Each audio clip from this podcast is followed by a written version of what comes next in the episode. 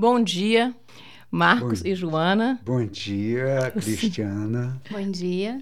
Vocês hoje participam então de uma entrevista aqui no Espaço Aberto. Obrigada pela presença de vocês. Prazer estar aqui com você e com os ouvintes e as ouvintes. Obrigada, obrigada. É um grande prazer também para o Espaço Aberto terem vocês aqui. Marcos Arruda e Joana Emerei que estão aqui para contar para nós sobre uma problemática que está acontecendo em Bahia de Septiba, no Brasil, no Rio de Janeiro. Antes disso, eu gostaria que o Marcos e a Joana se apresentassem para os ouvintes conhecerem quem são Marcos e Joana, por favor. É um prazer estar aqui. É, meu nome é Joana Emerick. Eu sou formada em Relações Internacionais e atualmente eu trabalho como educadora popular no PAX, que é o Instituto Políticas Alternativas para o Cone Sul. Uhum. Isso no Rio de Janeiro. Isso. Eu sou Marcos Arruda, sou economista e educador. É, tenho um longo caminho aí de vivência no exterior também. Fui exilado durante 11 anos e meio. Estudei nos Estados Unidos, trabalhei lá como economista, depois aqui em Genebra, na Suíça, durante uns sete anos e meio trabalhei como economista e também trabalhei com o professor Paulo Freire, uhum. não é conhecido nosso velho, é, durante quatro anos, é, ainda em Genebra e assessorando governos da Guiné-Bissau, Cabo Verde e depois Nicarágua. Então, estou de volta ao Brasil desde 82 e temos lá o trabalho no PAX, que é esse instituto que a Joana falou, né, que trabalha com o movimento social, com pesquisa econômica, social, acompanhando as políticas de governo, propondo alternativas e promovendo experiências de desenvolvimento local uh, gerido pela própria população. Um trabalho de educação para o empoderamento da população, para ela se tornar sujeito do seu próprio desenvolvimento. Maravilha. Pax, o Instituto uhum. que estamos precisando no Brasil. Marcos, esclareça para a gente então agora essa situação. O que está acontecendo em Bahia de Sepetiba para os nossos ouvintes? Primeiro, a Bahia de Sepetiba é uma baía belíssima, é, dentro do município do Rio de Janeiro, na parte sudoeste do Rio. Ela fica um pouco além da Barra, Recreio dos Bandeirantes, Pedra de Guaratiba. Né? Ali da Pedra de Guaratiba começa um banco de areia chamado Restinga de Marambaia. Uhum. E essa restinga ela para no meio do mar então a Bahia é protegida pela restinga e tem uma abertura para o oceano. Sim. A restinga, então, é um espaço de reprodução da vida marinha, uhum. um espaço muito favorável para a pesca artesanal. A população da região viveu durante gerações, séculos de pesca, uhum. com uma vivência bastante harmônica com a natureza, respeitando a mata, respeitando o mar e tirando do mar o seu sustento. Né? Ou seja, é a atividade de subsistência da região. Exatamente, uhum. a principal atividade de subsistência.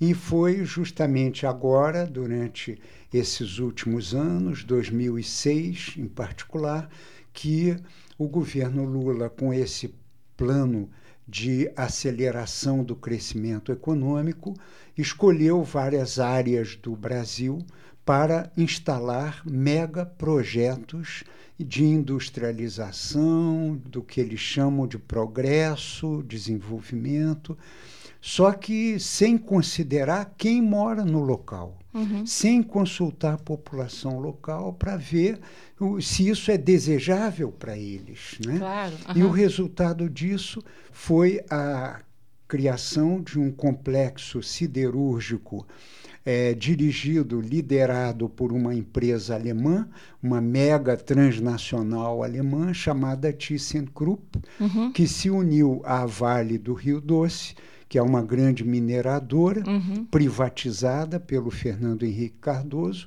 e que juntas formaram a CSA, Companhia Siderúrgica do Atlântico, que é a tal companhia que está construindo uma usina para produzir 5 milhões e meio de toneladas de aço por ano, totalmente para exportação, para a Alemanha e para os Estados Unidos. E está construindo também uma termoelétrica movida a carvão mineral, que é uma das fontes maiores de emissões de gases estufa, ai, ai, ai. para alimentar a usina siderúrgica.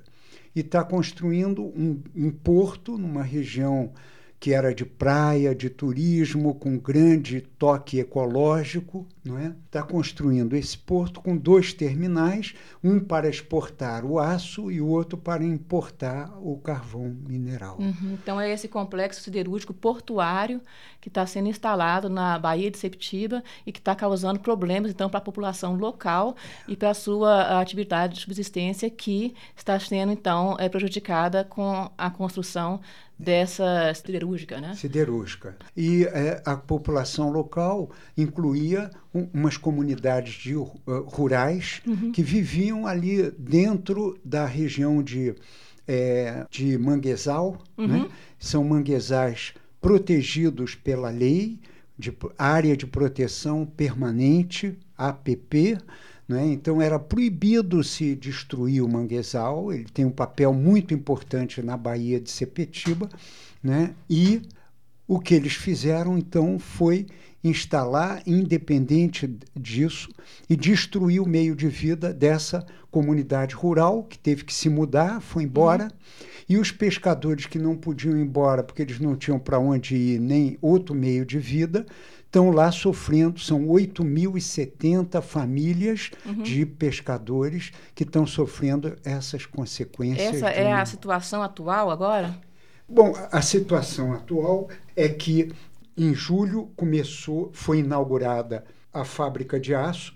Em agosto começou a produção do aço pelo primeiro forno que ficou pronto. Então esse aço, é, a produção desse aço emitiu uma quantidade de um pó vermelho, limalha de ferro, uhum. né, misturada com umas lâminas prateadas que é, cobriram então os telhados, entraram pelas casas e foram poluir água, o ar que eles respiram, a pele, uhum. não é? E o resultado foi que cada vez que a pessoa coçava, começava a sair a pele e virava uma ferida.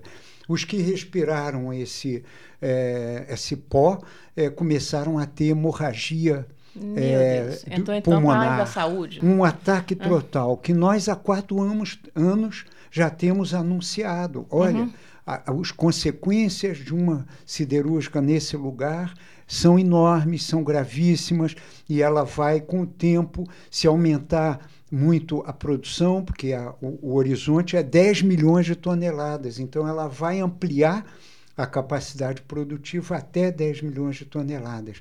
A tendência é haver uma poluição não só da região, onde vivem uns 200 mil pessoas, mas depois vai haver uns corredores de ar que vão passar por entre as montanhas da área né? e vão levar a poluição até para a Barra da Tijuca, até para a Baixada Fluminense, de modo que a perspectiva uhum. é a pior possível. Né? Ou seja, as providências são imediatas, né? Elas deveriam Exato. ser imediatas. É, nós já tentamos contato com a empresa, fizemos uma missão incluindo advogados, políticos, deputados, representantes da sociedade civil e mais uma deputada do Parlamento Europeu uhum. alemã, uhum. chamada Gabriele Zimmer, que veio ao Brasil para participar dessa missão de emergência, para uhum. colocar para a empresa o drama da população local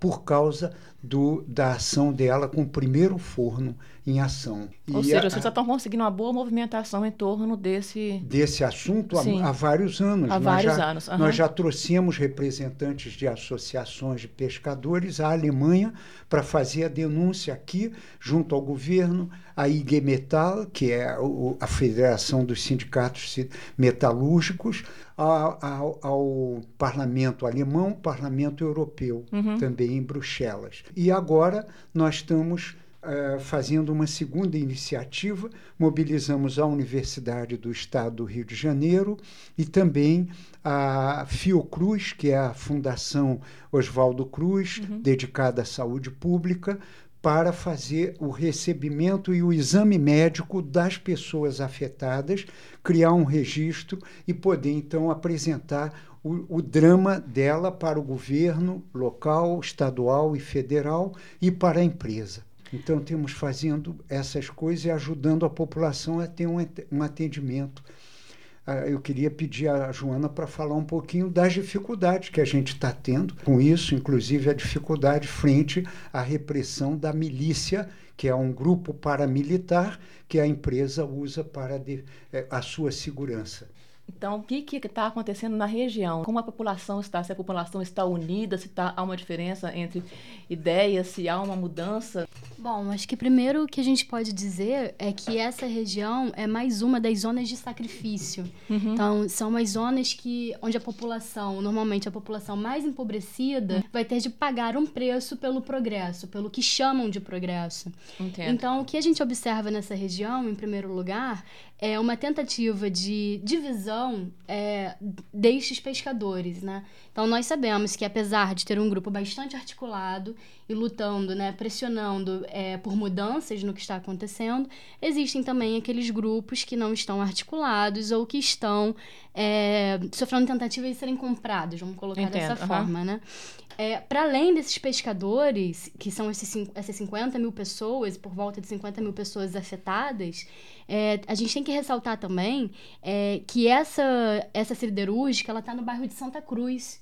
Então, as consequências estão sendo sentidas por parcelas cada vez maiores da população, principalmente no que se refere às condições de saúde. Uhum. Então, são muitos os casos, os testemunhos é, e os laudos médicos, inclusive, sobre casos de alergias respiratórias, alergias de pele e agora, mais gravemente, após é, a inauguração do primeiro forno, essa chuva de prata, né, uhum. que tem caído e causado feridas gravíssimas em crianças, mulheres e toda a população. Foi no último julho, né, que foi a inauguração do primeiro forno, né? Exatamente. É, a inauguração foi em julho, mas devido a alguns problemas, é, o começou a funcionar de fato em setembro. Uhum. E as consequências as consequências já estão sendo sentidas, né, gravemente uhum. pela população é, em termos da saúde. Então, é, o que a gente vê também é um movimento é, de uma população que no início é, alguns grupos pensavam que de fato representaria um progresso, uma movimentação, né, alguma iniciativa do governo finalmente naquela região e cada vez mais com todos esses impactos uhum. e com a, o, é, pouquíssimos empregos gerados, né, já que é uma indústria que requer alta tecnologia, uhum. a população está percebendo e se mobilizando cada vez mais. Por outro lado, é, a gente tem que falar também dos impactos sobre as, os direitos humanos, já que tem a presença, a atuação muito forte da milícia silenciando uhum. é, aqueles, as lideranças dispostas a testemunharem e, e darem sua participação nesse processo, inclusive com é, ameaças de morte. Então já uma liderança importante dos pescadores que foi ameaçada de morte, hoje está sob proteção, teve que ser retirada do local. E três semanas atrás também uma senhora que apresentou muitos problemas na pele derivados dessa chuva, que sofreu também ameaças da milícia e teve que ser retirada também da região. Quer dizer, chegando realmente ao extremo, né? Exato. E tudo isso, Cristiana, me parece que realça uma conclusão muito importante na Alemanha seria impossível um projeto como esse. Ele está acontecendo porque é no Brasil. Uhum. Ele conta com a cumplicidade dos governos e dos políticos a permitirem uhum. uma série de violações à lei atual que nós temos no Brasil e violações aos direitos da população, sem que os governos controlem nada disso. Uhum. A empresa tem mão livre para fazer o que quer.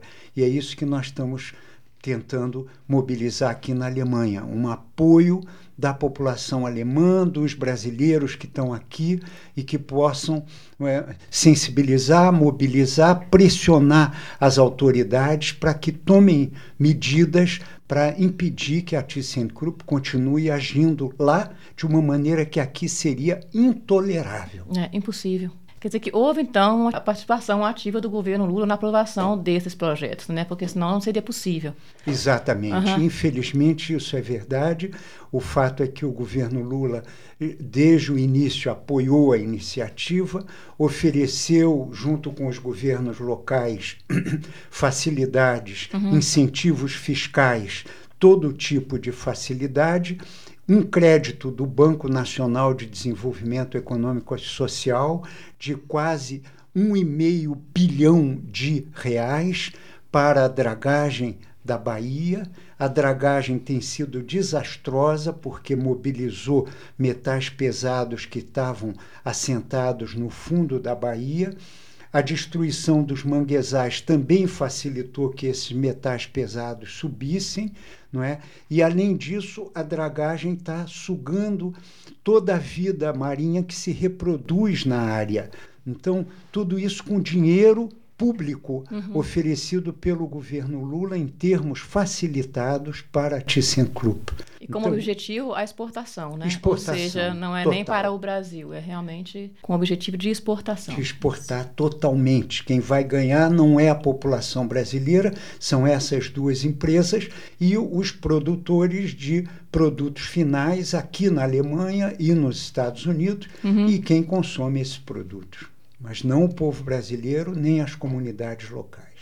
Brincadeira, né? É terrível. Está violando os direitos humanos, os direitos ambientais, né? Quer dizer, é, são tantas coisas aí envolvidas Isso. nesse processo que realmente tem que vir à tona. O trabalho de vocês, mais uma vez, é muito importante, prescindível nesse caso, não só para o Rio de Janeiro, mas é, pela consciência mundial também, né? É verdade. Que um governo não deve permitir esse tipo de entrada em um país para prejudicar a atividade de subsistência de uma determinada região e assim, então, é, com aprovação da, do próprio país, né? Isso é, é impressionante. Isso tem a ver com o um modelo de desenvolvimento que despreza as populações. Né? Claro. Né? Uhum. Porque se fosse para desenvolver a região, a primeira pergunta é o que, que esse povo que vive lá precisa, uhum. o que, que ele deseja. E aí vamos pesquisar, vamos construir um projeto é. de desenvolvimento da população. Claro, o que é a economia sem a população, sem, sem as pessoas? População? Não existe. Pois é. é, mas esse, na verdade, não é desenvolvimento, é um projeto de crescimento econômico em benefício dos já beneficiados, dos Eu já privilegiados. Uhum. E, e, em custo em, e, e ao preço da, do desastre de uma população uhum. enorme. E a população, nesse caso, é excluída. Excluída, exatamente. Né? Um assunto tão importante no atual governo, que é a inclusão social, acabou excluindo a população local e, e levando em consideração somente a empresa, a economia e, e, outros interesses. É, interesses internacionais, na realidade, verdade.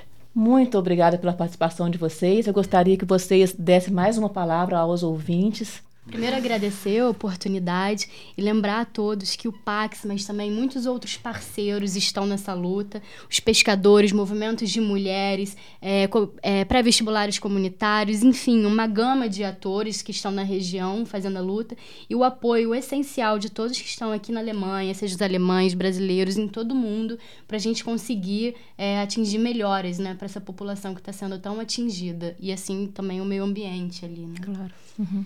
Tá, eu acrescento só que ah, nós estamos numa época de eleição no Brasil. Infelizmente, ah, ah, os dois candidatos que estão em disputa representam a mesma compreensão da economia, a mesma visão de um desenvolvimento de cima para baixo, de fora para dentro, com alta tecnologia e com pouca uso da força de trabalho e da criatividade dos brasileiros, nós precisamos de uma mudança muito mais profunda. Isso não vai estar acontecendo agora, mas eh, nós vamos continuar essa luta promovendo a visão de um outro desenvolvimento para o Brasil, que parta das populações, que seja endógeno, nascido das capacidades, recursos do nosso povo e que aos poucos vá se construindo para o nível nacional e depois para toda a região. Então, que não percam a esperança, porque nós estamos lutando, trabalhando com movimentos sociais, com as igrejas, movimento ecumênico e entidades internacionais que nos apoiam para promover um outro desenvolvimento, uma outra economia para um outro Brasil que é possível. Eu agradeço muitíssimo a presença de vocês aqui no Espaço Aberto e mais uma vez parabéns. Obrigado. Obrigada.